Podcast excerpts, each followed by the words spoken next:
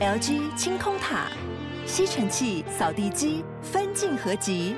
二合一省空间，双击自动除尘，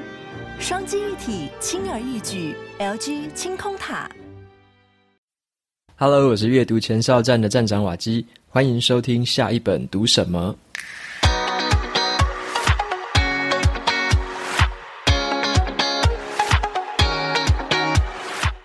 在今天节目的一开始，我要先跟大家说一声新年快乐。那也感谢大家一直以来的支持。我的节目从去年的九月底开始上架第一集，那到现在也已经上架到了第二十七集。很感谢大家的支持，然后也有很多朋友跟我说他会推荐给其他的亲朋好友，然后一起来听我就是讲这些书的内容啊，然后推荐一些好的书籍，或者是说我从里面得到的收获，那也都非常的感谢大家的支持。好，那今天的天气是有点冷啦，因为我自己的话是围了一个围巾。然后是帮我的喉咙保暖，不然的话其实有点冷。那所以说也大家要注意保暖哦，最近的温度真的是有点低。好，那今天的节目会跟大家分享两件事情。一件事情是博客来跟我的节目有合作，然后也在今年的一月有一个叫做黄金月的活动，我帮大家争取到了蛮多的优惠券，那有搭配它博客来网站上面很多的折扣，那等一下会推荐给大家。那第二件事情的话，是我每一个年底都会做的一件事情，就是我会把我就是过去读过这些书里面挑出十本我最喜欢的，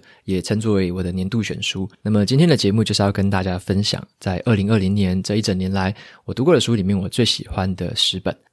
接下来我就先介绍一下伯克莱的活动。本期节目是由伯克莱赞助播出。那么在二零二一年的一月四号，伯克莱的黄金月活动正式开跑了。那网站上面的万种书籍加上百货商品下杀到三折起。搭配它一月五号即将上线的这个最大国际的书展要开跑了，那让你这个好书还有好物选不完。另外呢，如果你有常在博客来买书，一定也知道一月七号是叫做博客来的会员日。那你购买满一千块的话，就可以享八八折的优惠。那今年特别加码，它一月七号跟一月八号都是会员日，所以这两天的话，你都可以享有这个会员日的优惠。不论你要买书啊，还是买电动啊，买一些年菜之类的，那博客来都可以去下定，而且一月下单的话会非常的划算。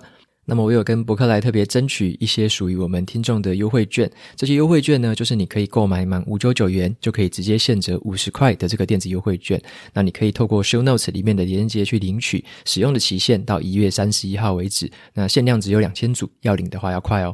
那最后的话，还有就是提醒一下，就是在博客来的这个专区里面，他有帮下一本读什么开立的一个书单专区，在 Show Notes 里面有这个连接，里面有我今天介绍的这十本书之外，还有一些我在各个领域挑选出来的前四名的书本。那里面的话都有这样子的一个完整的书单，所以你有兴趣的话，你也可以直接过去这个连接，直接看全部的书单。那接下来的话，我们就开始今天节目的重点。我在二零二零年的时候，总共阅读了大概七十本的书。那我这个统计其实还有少一些啦，有一些我还没有完全统计完，所以可能会超过七十本再多一点。那我会在晚一点的时候再把这个东西分享到我的部落格上面，也会在下一集的节目放在 show notes 里面。如果你期待的话，也可以在下一集的时候看得到。那么我在这七十多本书里面写过了五十六篇的心得。这些读书心得，你也可以在阅读前哨站的部落格上面找得到。那么我就是从我今年读的这些书里面挑了十本对我来说很有启发，然后我很喜欢的这十本书，然后等下来跟你一一的分享。这一年来，我做了这么多的读书笔记之后，我有一个想法，就是说，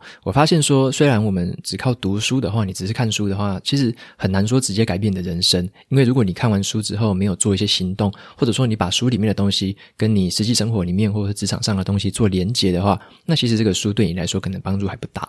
我自己喜欢的方式是我读的时候，我在回顾这本书的过程里面，我会去想想看，说到底在这个过程中有哪里给我有很多的启发。那这些启发的话，可以改变我自己思考事情的方式。那甚至是让我会有好奇心去接触一些不同的观点，或是接触一些不同的知识领域。那从这一些好奇心出发之后，你就会去试着去尝试一些新的行动或新的习惯。那养成这些新的习惯，或者是说有一些习惯你觉得你尝试之后也不喜欢的话，那在这个尝试的过程中，我觉得你会找到真的很适合自己的东西。因为有时候如果你尝试的不够多，或你接触的东西还不够多的话，你有时候可能会找不太到适合自己的东西，可能会觉得。好像人云亦云嘛，那自己的话好像没有一个主见，或者是说没有自己判断完的一个决定，那这样子的话，有时候会觉得好像有点慌张。所以有时候回过头来要想说，其实我们读书一般来说可能都是为了解决自己在生活中的一些问题嘛。那为了解决这些问题，你会需要一些额外的灵感，那额外的观点来让你的思考有一些启发。那重点是在这个启发之后，你要采取一些行动。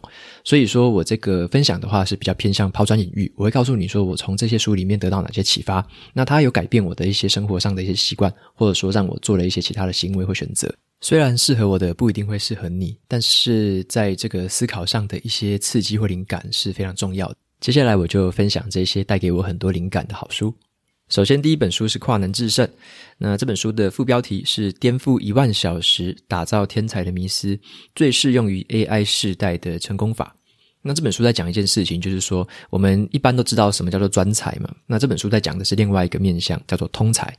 好，那专才跟通才到底哪个好，或者是说他们的差异到底在哪里？那你应该适合选择哪一种，或者说你以前是哪一种，你想要改变成另外一种吗？这本书让我自己觉得很喜欢的地方是说，这个作者他举的例子都蛮生活化的。像是他体育界的这个比较，他就用老虎伍兹是很专才的一个人，那他用费德勒就是很通才的一个人，他用这两个例子做比较。那还有非常多非常多，包含音乐界啊、艺术界，那还有这个商界跟学界这些名人，他都把他们举出来，然后让你知道说，诶，有一些人他的特色是他很专才，一辈子就钻研一个东西，但很多人反而是这种通才，他可能一辈子会呃学好多东西，学很多不同的领域，但是他可能是比较晚才发光发热。所以，你如果觉得自己是那种比较没办法在某一个领域一直钻研钻研下去的那种人，可能你的兴趣很广泛，然后喜欢的东西很多，那你可能蛮适合看这本书的，发现一下说这样子的一个所谓的专才，或者说你多方面涉猎的这种方式，怎么样可以引导到最后的成功。所以这本书带给我的启发就是说，像我自己，我自己很知道我是属于比较通才的人，我喜欢的东西很多，然后想学的东西很多，那我就开始要去思考说，我在这么多的领域里面，我该再抓哪两三个特别的领域，把它结合起来成一个很独特的领域，在那个领域成为那里面通才的一个前几 percent 的一个专家。所以要成为一个专精的通才，是这本书带给我最大的启发。好。那再来介绍第二本书，叫做《谁会说故事，谁就是赢家》。那这本本书的副标题，它是说，让你在几分钟之内感动人心，说服任何人，做成任何事。这本书很特别，就是说，他认为在我们不管是商业界啊，或者说在学界，还是说在任何的这种沟通的场合里面，说故事都是非常有效果的一件事情。呃，举个例子来说，如果你是一个商人的话，你想要把你的商品或你的服务传达给你的客户，让他买单，让他相信你，你要做什么事呢？其实作者认为最好的事情就是搭起一个叫做说故事的桥梁，跟他建立起关系，建立起一个信任感。那这本书很有意思的地方，就是作者他举了很多商业上的一些说故事的例子，包含很多 YouTube 的短片啊，或者说以前做过的一些文宣，甚至是以前比较属于古早年代的一些纸本的，或者说报章杂志上面的广告，他都会。把那些东西拿来告诉你说，他们到底是说了哪些故事，导致空前的成功，或者说巨大的热卖之类的。好，那这本书里面还会告诉你说，为什么要说故事，如何说故事，以及你该说哪些故事。这本书我觉得很适合，如果你在经营个人品牌，或者是说你是在公司担任像是业务的这个性质的职位，或者说你是有点像是创业家，你想要去卖你的商品或是服务，这本书会对你非常的有帮助，因为它里面有很多很实际的步骤，可以帮你去建构起呃四个最核心的故事。第一个个是价值故事，那第二个是创办人的故事。第三个是你的使命故事，第四个是顾客的故事。所以这本书不只谈的那些理论，它有更多的地方是告诉你怎么一步一步的实做。那我读完这本书的这个启发，就是说我以前自己是一个理工人嘛，所以我自己如果想要去传达某件事情，说服某些人某些事情，我常常会觉得说，好像就是要谈规格，然后你跟他谈一些价钱，然后谈一些实际面上的以数据来说话嘛。但是其实作者在这本书里面就给我一个想法，就是说，的确有时候你用故事来跟别人沟通会更让人家容易买单，让人家更容易相信你，或者说从透过故事的这种渲染，能够让他听得懂你到底在说什么，而不是就是冷冰冰或死板板的这个数字，然后价钱这样子，这样其实就做不出差异化。那故事的话，可以让你的事业或让你这个个人产生很多的差异化。那这些差异化就是带给你更高价值的一件很好的事情。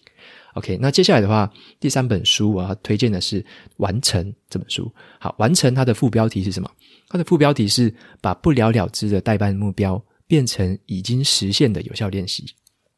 那其实老实说，大家可以听到这个 podcast 最大的工程，我觉得就是完成这本书。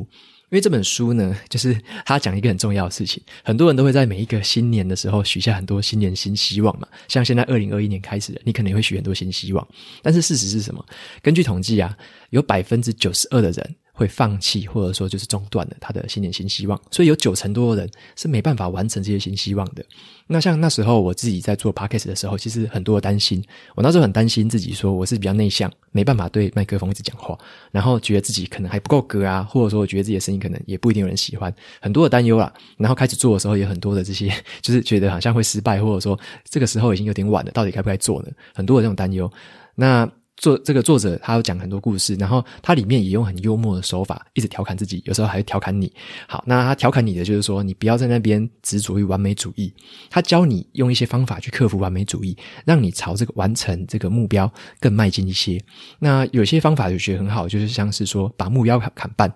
或者是说把这个时间加长，有时候你可能觉得一天要做完，你就把它加成好，我两天就要要做完，让自己有更多的余裕。那目标砍半就是说，你原本可能要录说一小时的 podcast，那我现在目标砍半就，我只要录三十分钟，这样总可以吧？好，所以就是透过这些方法，让我自己知道说，其实完成一件事情是更重要的，不是说我要规划的多完美，或者说完成的时候要多完美的样子，并不是。有时候我们要接受自己比较不完美的样子，所以我蛮喜欢它里面有说到一句话，就是说有时候宁可去。不完美的前进，也不要你这完美的停留在原地。好，所以说不完美的前进，有时候反而可以带来更多的好处。那今天我们可以听到这 podcast 的话，其实我就是透过这本书的练习，让我自己终于突破自己的心魔，然后把下一本读什么这个 podcast 终于录出来。那也因为我完成了第一集，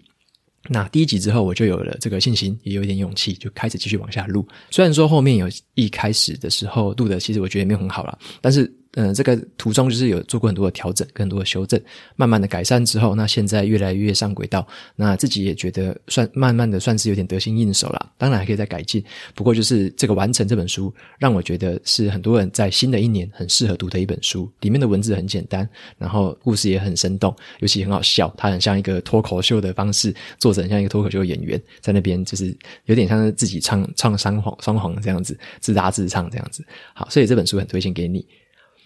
那第四本书的话是叫做《最高学习法》，这本书的副标题是“十二个改变你如何思考、学习与记忆的核心关键”。好，这本书是让我在去年的时候，我觉得读到非常非常惊讶的一本书。第一个呢是它的评价非常的好，我常常会在读书之前，我会在网络上找很多的网络评价。那这本书的话，我是几乎找不到任何的负评的一本，所以这本书是我非常惊讶。我那时候就很有兴趣找来看之后。哇，就是更惊为天人。为什么呢？因为这本书很特别的地方在于说，刚刚讲到嘛，他在教我们说要怎么样去思考，怎么样去学习，跟怎么样记忆。那他讲了这么多，有点像是理论的东西，他怎么样示范给你看？其实他这本书的纸本书就是最好的示范。他用这本书纸本书的本身当成了自己的示范。好，我举个例子哦，他在书里面有讲到一个事情，是说我们要怎么样提高自己的记忆力呢？好，有两个方式，一个是说你在同一个时段里面，同好，假设说你要同一个时段花四个小时密集的去背一个东西，另外一个方式是你在接下来的四天，每一天只记忆一个小时。好，那所以说一个是密集的去记忆，另外一种是高频率但是短时间的记忆，哪一种比较好？好，你看完之后，你可能会想说，诶，到底哪一个比较好？你也不知道。但这本书就直接帮你示范了。他举个例子嘛，他在这本书里面呢，他在四个章节里面分别都放了一张图片，然后叫你说看着这张图片看十秒钟。好，那他又在某一个章节里面把四张另外一种图片放在同一个页面里面，叫你看着这个页面看四十秒。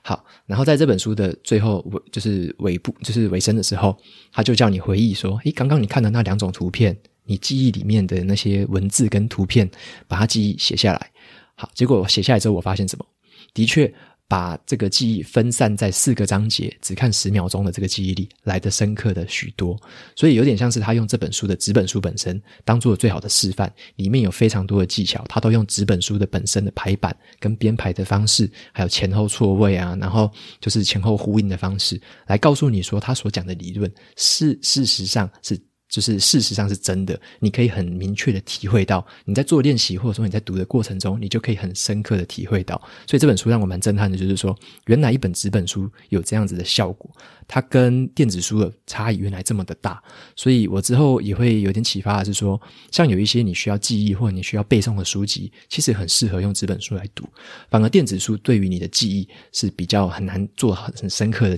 呃，很深刻的，因为纸电子书的一个。问题就在于说它没有厚度那我们的记忆其实是有一个位置跟那个厚度的一个记号的，所以有时候你会知道说，在某一本书的某一个厚度，你会记得某些事情、某一个段落。但是在电子书有一个缺点，就是变成说，你就算你读了几百页的书，你很难记得出说它在哪一个厚度，你读到那件事情。所以这个厚度、这个位置的记忆力，就是纸本书跟电子书最大的差异。第五本书的书名叫做《破框能力》，那这本书的副标题是“全球 Top 五十的管理大师教你如何突破专业陷阱”。好，那这本书是也带给我很多思考冲击的一本书。呃，因为这本书有谈到一个重点，叫做专业陷阱，那应该叫做专业能力的陷阱啊。这么说好了，就是当你在做自己擅长的事情的时候，你就可能一直去做嘛。那你做的越多，你就会越擅长，你就越愿意去做。那但是这样的循环会让你获得很大量的这个专业的经验跟技能，就让你开始容易局限于这个专业框架，因为你一直去做它，你就花越多时间做它。尤其在职场里面，老板可能叫你一直做、一直做、一直做，因为你擅长擅长嘛，然后你又做得好，你又有成就，你就一直做、一直做，你就陷在这个专业的能力陷阱里面。所以呢，呃，这本书给我们一个很大的一个思考的一个启发是说，如果你想要在职场，你想要在往上往管理阶层去爬的话，那其实这些能力陷阱你就要非常的重视，你要知道怎么样去克服。这本书总共提到了三种能力的陷阱，第一个是专业陷阱，第二个是人脉陷阱，第三个是忠于自我的陷阱。好，这些陷阱都可能会把你框在这个框框里面，让你很难去突破框架，做出一些属于自己呃。嗯，本来自己舒适圈之外的事情，变成说你只会一直做你专业能力的事情，或者说你原本的人脉你就框在里面，或者说有些人他就会觉得说，诶，我就要做自己，我不要去做别人叫我做的一些我不舒服的事情。所以，呃，这本书教我们怎么样突破这些框架。那最好的方式是什么？作者发现，并不是说你要一直去在脑袋里面思考，你就会去改变，并不是。作者提倡的一个很关键的一个重点叫做先行动后思考。先行动后思考，也就是说，你要先学习怎么样像那些领导人一样行动。你要先学他做事情的方式，你直接去做，你直接去行动。在你做这些行动之后，会反过来刺激你的内在想法，你才会渐渐的跟这些领导人一样去思考。所以，要先行动后思考，是这本书带给我的最大启发，也会让我开始去回顾说，像我有时候以前为了要做一些事情，或者说做一些策略上的改变，我会先规划很多，有点完美主义的一些一个老阵头了，然后会觉得说自己还不够格，可能还要再规划的更清楚一点才开始行动。那往往是这样子，你就会一直停在原地，没办法前进。所以有时候你反而要先开始。采取一些很小、很小步骤的一些行动，采取一些行动之后，你开始知道说，诶，哪一些地方可以改进、可以改善，然后再回过头来改善自己的思考。所以，先行动后思考是这本书给我最大的启发。接下来第六本书是《财务自由实践版》。好，那这本书的副标题是“打造财务跑道，月光族、小资族也可以过自己想要的生活”。好，那这本书跟我们传统就是有读到了其他的财务理财书，我觉得有蛮大的差异。因为其他的财务理财书很多都是注重在财务的管理啊，或者说投资，然后投资股市啊，投资债券，然后让财务增长，然后达到了一定的金额之后，你就可以退休，然后那个金额你就可以产生源源不绝的被动收入。大部分的财务自由书在讲这件事情嘛，累积财富。好，那其实这本书还有另外一个面向，他讲到的是说工作这个面向。作者他本身啊，他是这个。有受过认证的财务规划师，那他也是一样，他也是目前也是在仍仍然在工作，但是他为什么写《财务自由》这本书呢？因为他认为其实。在财务自由的这个就是算这个路上，你其实需要花很多的时间，很漫长的一个旅程，可能是十年、二十年，有些人甚至是三十年的旅程。这个旅程里面，如果你有一个心态变成说，你一定要达到某一个金额才叫做财务自由的话，那这个心态反而会让你陷入一种陷阱。这个陷阱就是说，假设你要花二十年才能财务自由好了，那你会反而会觉得说，是不是我在这二十年里面工作做的事情，好像都是在受苦一样？我并没有享受这段旅程啊，因为我觉得我要二十年后达到那个目标，我才叫做自由。所以这本书就是在谈包含了投资跟理财的部分，还有谈了包含工作怎么样获得成就感，如何增加本业的收入，如何在自己的专业技能上做提升。他把这两个东西结合在一起说明，让你知道说，在这段财务自由的跑步的旅程之中，你怎么样去享受它。那在这个享受的过程中，你对心态上面也会改变，你会知道自己其实是自由的，你做的工作也是你自由选择，你的财务规划也是你自由的选择。只有在这样子的情况下，你享受这段跑步的过程，你才更有可能更快，或者说更顺利的达到一般我们定义所谓的财务自由的这个目标。第七本书的书名叫做《金钱超思考》，它的副标题是《华尔街日报最受欢迎的财经作家：二十五道创造财富的关键思考》，教你晋升有钱人。好，我觉得这这本书的重点其实并不在于有钱人呐、而是你如何去思考金钱这件事情。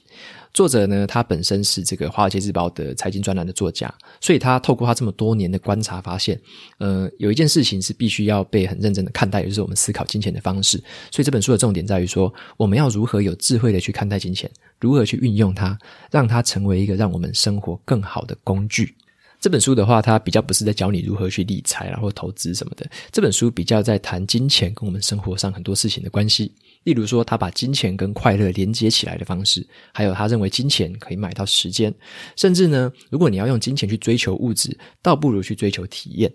好，那他怎么说明的？这本书里面都说了蛮多很有意思的一个范例。好，那还有一个部分就是说，你要知道说金钱跟时间的关系，你就可以自己对投资还有储蓄的这个心理状态有更深刻的了解，你会更愿意去投资，更更愿意去储蓄，你更愿意用金钱跟时间的这个换算的这个关系，让自己愿意去等待一些事情，让自己等待一些长期的报酬。那么书本的后半段还有谈谈到包含这个钱跟风险的关系，这边就有谈到一些关于保险啊跟退休规划的事情。那保险的话，他就有讲一件事情让我蛮有启发的，就是哪一些保险是你应该要投资的，那哪一些保险是你自己可以承担的，那一些东西你就不需要去买保险。好，那还有另外一个启发是说，他说活得太久其实也是一种风险。为什么呢？像我们有时候，我们对退休规划可能就觉得说，诶，我八十岁、九十岁差不多就挂掉了，所以就大概就规划到那时候而已。但他会认为说，其实在未来，你的这个医疗跟这个整个保健的体质会越来越好，所以你活得太久，反而会成为你的风险。可能你会活到一百岁、一百一十岁，这是一定会发生的。那在这个情况下，你就必须对自己的这个退休规划做更长远的打算，那你可能要知道自己有可能会活得太久这个风险，那以及如何有一些保险是可以让你去跟保险公司去买，然后可以来克服这一个活得太久的长寿风险。那这一些启发也是我之前在其他的书里面没有读过的。接下来第八本书的书名叫做《从内做起》，那它的副标题是“顶尖的领导大师淬炼二十五年的十堂课”。OK，那这本书在谈的一件事情是叫做所谓的领导力。那像我自己是在公司里面有带一个小团队，大概十个人左右。那我自己就会很需要学习关于领导力的这些东西，所以这本书它讲的东西对我来说还蛮有帮助的。作者认为说，领导力就是你对别人的影响力。那它里面有对我蛮有造成一个影响的是说，他把这个领导力其实分成五个阶层。那他也认为说，提升领导力是一个循序渐进的过程。你可以用一些可以遵循的原则还有步骤去提升，而且领导力其实是一个后天就可以培养的方式，它并不是先天的。有些领袖你以为他是先天的，但是其实那些领袖大部分的时候是透过后天的方式培养跟建立起自己的领导力。对我的启发是在于说，作者他认为你一个人呢，你的领导力也就是你的影响力嘛，你的影响力对于不同的群体是不一样的。你可能对团队 A 是有这样程度的影响力，但是你对团队 B 或团队 C，你又有另外一种程度的影响力。在不同的群体里面，你有不同程度的影响力。所以你要知道的是，这个五个阶层是怎么样的照顺序往上爬。那你可以知道这个阶层之后呢，你就可以找一些方法，让自己在不同的群体或团队里面去做一些事情，或者。或者说用一些方法来提升自己在那个团队的影响力，也就是提升别人的信任感或别人对你的信赖跟关系。好，那所以说这本书的话，就会让我也学到这件事情之后，知道说我包含了这个在工作上，或者说在私人的生活，或者在朋友之间，你要怎么样去提升自己的领导力，其实都是有一定的方法跟脉络的。那这本书里面还有一个很不错的地方是在于说，作者他本身是已经是八十岁的一个人了，但是他在书里面一直透露出一个一个感觉，就是说他一直在成长，他一直在学习，他永远不会会停止于现在他的状态，他一直还想要学习更多的东西。然后所以说这种展现出来这种自我成长的热情。也是让我非常喜欢的地方。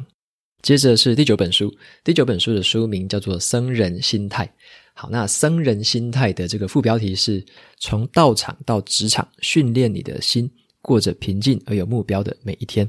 好，那这本书是蛮特别的，是我在今年年底的时候读过，算是很喜欢的一本。这本书的作者呢，他本身在社群媒体上非常火红，他就是很喜欢拍那一种算是激励人心的一些短片，然后非常的火红，到处都可以看到他的这个短片。好，那这本书的话，他这个作者本身。他曾经是这个商学院的学生，但是他中间他决定说，他要到这个印度的道场里面。他本身是印度裔的，他到这个印度的道场里面出家当僧侣，然后他当了三年的僧侣，在这个道场里面领悟到很多人生的道理。他后来决定说，他要把这里面学到这些千千古流传下来的智慧，带到这个现实社会里面分享给大众，让大家知道说，这些僧人是怎么样思考，为什么他们的内心那么平静。为什么这么有智慧？为什么他们的内心平静之外，还充满了喜悦？然后为了别人快乐，为了自己也很快乐，然后充满了这个自我满足的感觉。那他就把这一些思考跟思想写成这个《生人心态》这本书，那分享给我们大家。那么这本书里面，他就是讲了蛮多作者他在道场里面的生活，然后还有里面学到的事情。那你就会觉得说，诶，很有意思。就是道场里面原来是这个样子，然后你对应到现实生活，怎么样去运用这些心态是另外一回事。但是他就把这两个做很好的结合，而且里面有很多的练习题，你可以去试试看，做一些实际的行动。好，那这本书有给我三个启发，让我觉得说我自己回归到一些内心的比较平静的状态。第一个是说，放下对于目标单纯的这种执着，反而你要在意的是，你要从这种学习的本身、学习的过程去得到快乐。好，那所以说你要放下对目标的执着，收获是来自于享受学习过程的本身。那第二个的启发是在于说，我要知道说怎么样去抽离自己原本的心智。如果你在遇到这个困难，或者说你遇到失败或挫折的时候，你要抽离原本那种原本想要苛责自己啊，或者骂自己的这种这种想法，你反而要抽出来，当成是第三方的角度。如果你是你的朋友，你会怎么样跟自己说话？好，从这个第三人称的角度，用爱跟关怀去跟自己说话，这样会给你很大的勇气跟信心。好，那第三个启发是说，让我知道说怎么样去付出自己的喜悦，好，帮别人感到快乐，对别人的成功去保持祝福，这样子的情况下，我就可以拥有无限的快乐，因为我可以。对别人的成就感，还有别人感到快乐的时候，我的内心也感到喜悦。这种喜悦是无限制的，你可以为一百个人、一千个人感到喜悦，这种是完全是无限制的，所以快乐是无限的。这个观念是让我非常的有启发。再来是最后一本书了，第十本书的书名叫做《零规则》。这本书的副标题是“高人才密度跟完全透明，还有最低管控，首度完整的直击 Netflix 圈粉全球的关键秘密”。好，这本书是我今年读过算是最喜欢的商业书之一。好，这本书的作者呢，本身就是 Netflix 的创办人，然后也是现在的执行长本人。他很特别的地方在于说，他还邀请了另外一个作者，那个作者是专门在研究跨国文化的一种作一个作者。他邀请那个作者来访谈自己 Netflix 公司里面各个层级的员工。好，访谈这些员工做什么呢？因为执行长他要告诉我们说，他怎么样管理这个 Netflix 这家公司，达到很创新啊，达到很有这种竞争力的这个。境界那他讲这么多，其实还不够有说服力。他认为说，要透过另外一个作者来访谈自己的员工，来做一个对话的方式，让这本书更具说服力。而且还有一个好处就是说，像我读这本书的时候，我就会觉得我好像就是在 Netflix 里面一样，我可以听到这三方的说话的方式，我可以听到执行长怎么说，好，另外一个作者怎么说，还有他员工或者他的高层主管怎么说。所以这本书就让我非常的有代入感。那像是作者，他就认为应该要把这种自由跟责任的文化灌输给员工，让员工有这样子一个自由跟责任的心态，才会更愿意去发挥创造力，然后更愿意帮公司，就是大家一起协心同心协力的合作，让公司一直往前进，然后成为业界最有竞争力的一家公司。所以这本书的话，我觉得还有对我一个很好的启发是在于说，我自己待的高科技产业是属于制造业，那这个制造业的话，大部分的情况是用规范跟这种控制还 SOP 的方式来达到量产，但是 Netflix 这个公司就是完全相反的，它用的叫做零规则的这种管理方式。那为了做到创新嘛，所以这是两个跟我完全现在的工作内容完全天差地别的这个管理方式，所以让我有很多思考上的冲击。那也让我重新思考说，诶，我在公司的带队跟带带人，我该怎么样？如果在一些地方要发挥创意的时候，我该怎么样放手一点，让员工去做事情？我该怎么样去设计一些呃沟通的方式？还有我把一些流程怎么样的简化，让这些创新更容易发生，OK，所以这本书也带给我蛮多在团队管理上面的一个启发跟思考。以上就是我认为在二零二零年带给我最多启发的十本书，跟你分享。也希望你在新的二零二一年可以找到适合你的书。好，那最后的话，我来念一下 Apple Podcast 上面的五星评论。